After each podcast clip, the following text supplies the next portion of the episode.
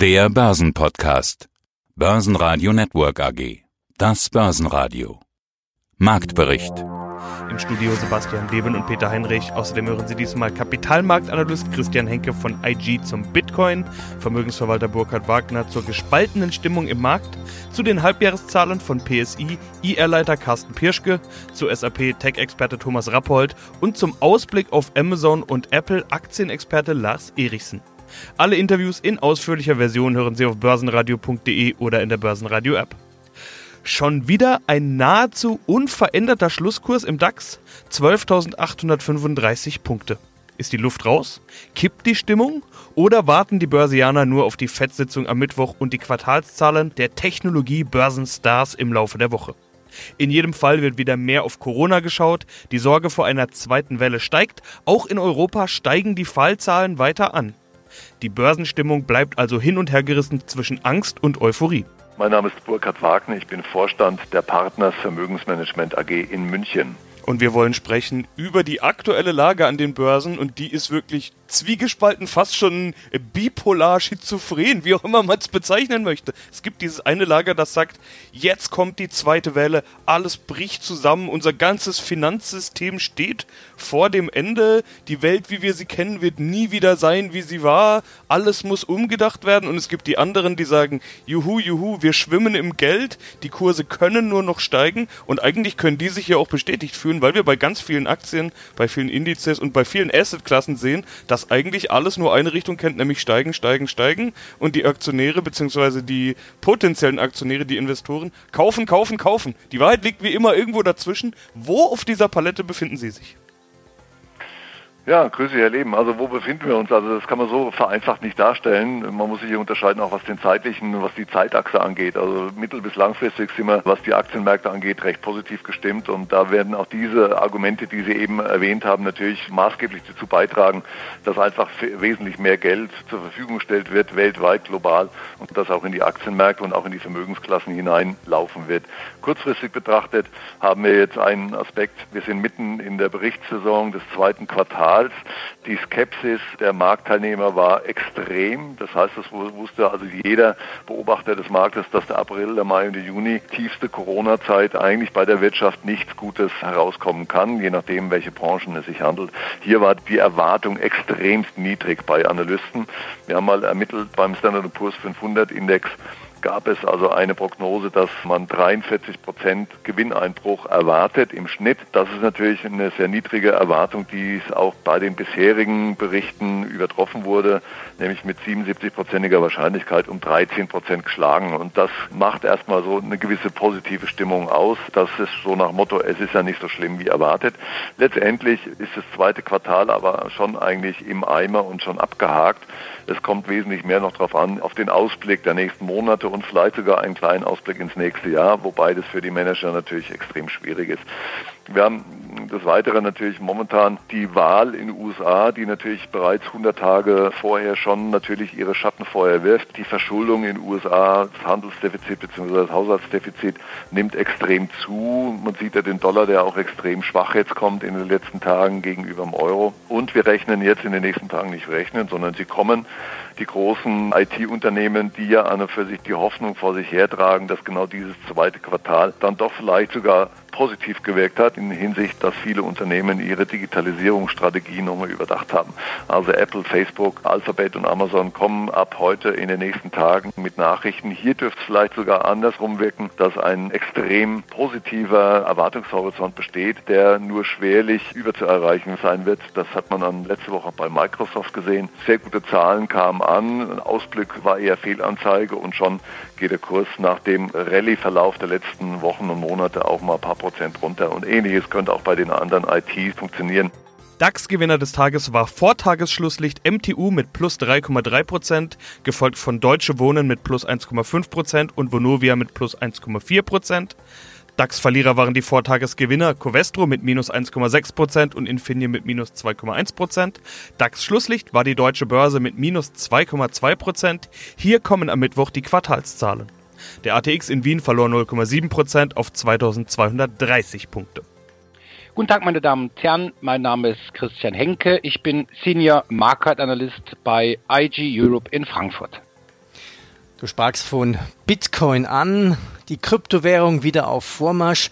Der Bitcoin konnte wieder die bedeutende 10.000 US-Dollar Marke überwinden. Wo steht Bitcoin jetzt? Wie sieht es denn charttechnisch aus? Ja, und das ist eben, wo wir, worüber wir schon mal auch bei einem Interview vor einigen Wochen oder Monaten drüber geredet haben. Bitcoin ist das, das neue Gold 2.0.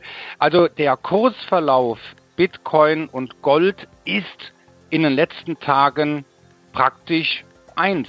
Also wir sehen auch hier einen allmählichen Kursanstieg, der sich immer mehr beschleunigt hat. Und gestern war es wirklich ein, eine förmliche Preiskursexplosion beim Bitcoin und da haben wir dann nicht nur die 10.000 US-Dollar Marke überwunden, das ist ja eine psychologische Marke, also die Rückkehr vom vier in den fünfstelligen Kursbereich. Nein, wir haben auch hier ein sehr markantes Hoch von Februar 2020 bei 10.506, also mehr als deutlich überwunden. Aber auch hier sehen wir aktuell, wie beim Goldpreis, eine Kerze und das kann heute, wie gesagt, auch zu einem Spinning Top werden. Das heißt also, hier könnte es, vorsichtig formuliert im Konjunktiv, zu einer Korrektur kommen.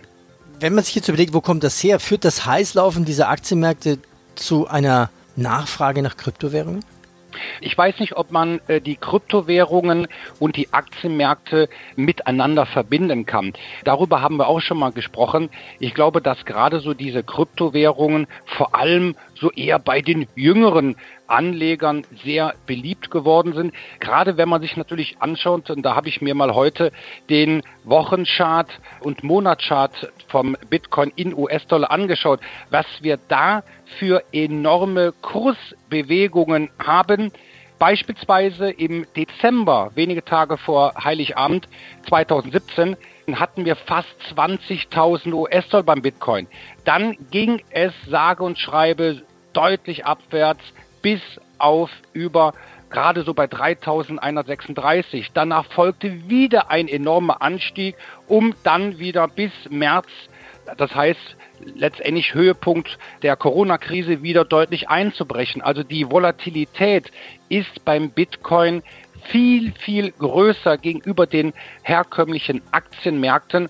Und ich bezweifle ganz einfach, ob man diese Anlegergruppen so miteinander vergleichen kann. Mein Name ist Lars Erichsen, begeisterter YouTuber der beiden Kanäle Erichsen Geld und Gold und Tradermacher, außerdem Chefredakteur der Renditespezialisten. Apple, Amazon, Facebook, ja und die Google-Mutter Alphabet gehörten ja mit zu den wichtigsten Triebfedern für den S&P 500, ja und Nasdaq sowieso. Am Donnerstag liegen Apple und Amazon ihre Geschäftszahlen vor, Facebook auch. Amazon ist ja einer der großen Corona-Gewinner. Alle die, die noch keinen Amazon-Account hatten vor Corona, ich vermute, die haben sich früher oder später in der Lockdown-Zeit wahrscheinlich einen zugelegt. Jetzt über 3000 US-Dollar zum Zeitpunkt des Interviews. Ab wann ist eigentlich so eine Aktie, trotz dass alle da einkaufen, überbewertet? Ja, wir werden etwas mehr über die aktuelle Bewertung sagen können, wenn wir die Quartalszahlen kennen. Aber ganz ehrlich, obwohl ich schon lange ein Fan der Aktie bin und sie auch schon, deswegen bin ich vielleicht auch nicht ganz subjektiv, sie auch schon lange im Depot habe, muss ich sagen, dass es sich natürlich langfristig eher lohnt, solche Aktien mal in einer Korrektur zu kaufen. Also unabhängig davon, ob möglicherweise hier noch äh, Aufwärtspotenzial von 10 oder 20 Prozent besteht. Äh, Goldman Sachs hat gerade das Ziel von 3.800 Dollar belassen. Unabhängig davon äh, sehe ich die Rallye doch als ziemlich weit fortgeschritten an. Das kann man im Übrigen auch am Nasdaq 100 ganz gut ablesen. Und wie gesagt, es ist, man macht sich in der Regel keine Freunde und es ist auch nicht so besonders sinnvoll, das Ende einer Rallye taggenau anzugeben. Ist, ist, das, ist das eigentlich so diese übliche Frage, also Strategiefrage, wie lange laufe ich eine Straßenbahn hinterher? Also kann man denn überhaupt eine teure Aktie kaufen? Wenn eine Aktie über, nehmen wir mal, weil es eine runde Zahl ist, mhm. 1000 US-Dollar kostet, ist dann das Risiko nicht sehr hoch, viel Liquidität in den Sand zu setzen, im Vergleich zu kleinen Werten, bei denen eine Aktie nur ein paar Euro kostet oder überschaubar. Also Beispiel, gestern hatte ich ein Interview mit einem Wikifolio-Trader, da ging es um eine Technologieaktie, Biotechnologieaktie Pion, die kostet 2,61 Euro. Da kann man auch mal schnell 100 Stück kaufen und wenn das schief geht, dann, na gut, dann kann man das gut verkraften. Hm. Also glasklar, wenn das, das kommt natürlich auf die Depotgröße an. Unabhängig von die, die Qualität einer Aktie hängt meines Erachtens nicht von dem absoluten Preis ab. Also eine, eine Parion könnte äh, theoretisch genauso gut sein wie eine Amazon, obwohl sie nur einen Bruchteil kostet. Denn es hängt ja schließlich und endlich davon ab, wie viele Aktien überhaupt auf dem Markt sind.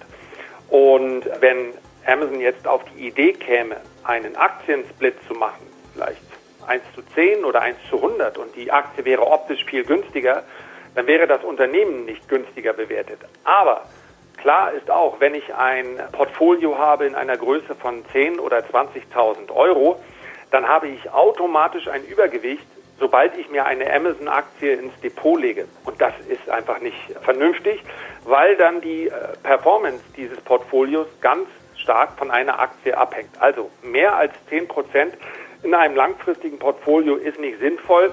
Es gibt allerdings auch die Möglichkeit bei einigen Brokern, das über so einen Sparplan zu machen. Und da kann man dann auch geringere Anteile als ein Stück einer Aktie kaufen. Aber so oder so nutzt man dafür gerne eine Korrektur. Ob die Quartalszahlen, die jetzt bringen wird, das wage ich mal nicht zu prognostizieren, aber wir werden in diesen großen Werten eine Korrektur sehen und die wird dann auch mal 10, 20 oder 25 Prozent groß sein. Und das ist dann der Zeitpunkt, wo man wieder einsteigt. Aus den USA kamen weitere Prominente mit Quartalszahlen, so zum Beispiel McDonald's, die unter den Erwartungen lagen. Der Gewinn brach in Q2 um 68 Prozent ein auf 484 Millionen Dollar. Die Aktie gibt nach. Die Pfizer-Aktie hat in den vergangenen Wochen im Pharmasog ohnehin schon gut zugelegt. Nun wurde die Prognose angehoben, die Aktie steigt weiter. Harley Davidson dagegen schreibt in Q2 sogar rote Zahlen mit 121 Millionen Dollar Verlust. Im Vorjahr standen dort noch 181 Millionen Dollar Gewinn. Im Fokus bei uns war außerdem DAX-Kandidat Delivery Hero. Der Online-Essenslieferant hebt die Jahresprognose an und erwartet nun 2,6 bis 2,8 Milliarden Euro Umsatz. Die Bestellungen in Q2 haben sich verdoppelt. Mein Name ist Carsten Pirschke. Ich bin Leiter Investor Relations bei der PSI Software AG in Berlin und sie bieten Software für Energiemanagement und Produktionsmanagement. Was genau, das haben wir ja in zahlreichen Interviews der Vergangenheit schon besprochen, das lässt sich alles nachhören. Am Ende des Tages ist vieles davon Infrastruktur. Es geht häufig um erneuerbare Energien, teilweise E-Mobility, Wasserstoff, alle möglichen Themen, die zukunftsgerichtet sind und unter Umständen von diesen vielen Infrastrukturprogrammen und Stimuli der Staaten, von denen momentan immer die Rede ist, profitieren könnten, so will ich es mal sagen. Irgendwo müssen diese ganzen Geldsummen, die man momentan immer hört, ja auch hin. Herr Pirschke, sind Sie einer dieser großen Stimulusgewinner? Ich weiß nicht, ob wir ein Stimulusgewinner sind, weil wir auf der anderen Seite ja auch im Produktionsbereich, also wir sind ja unter anderem auch in der Automobilindustrie tätig und wie man weiß, gibt es da einige Unternehmen, die schon unter der aktuellen Krise leiden, aber auch zuvor schon darunter gelitten hatten, dass ja, die Verbrennungsmotoren sich nicht mehr ganz so gut verkaufen und viele Fördermittel eben in Richtung Elektromobilität gehen. Also insofern ist da Licht und Schatten. Wenn Sie auf der anderen Seite schauen, bei den Energieversorgern, da denke ich, sind wir eigentlich schon seit längerem ein Gewinner der langfristigen Trends. Da geht es um Klimaschutz, da geht es um Dekarbonisierung. Das betrifft einerseits die Industrieseite, das betrifft andererseits natürlich den Ausbau der erneuerbaren Energie, die Sektorkopplung, die Elektrifizierung nicht nur des Verkehrs, sondern auch weitere Sektoren wie zum Beispiel auch Wärme.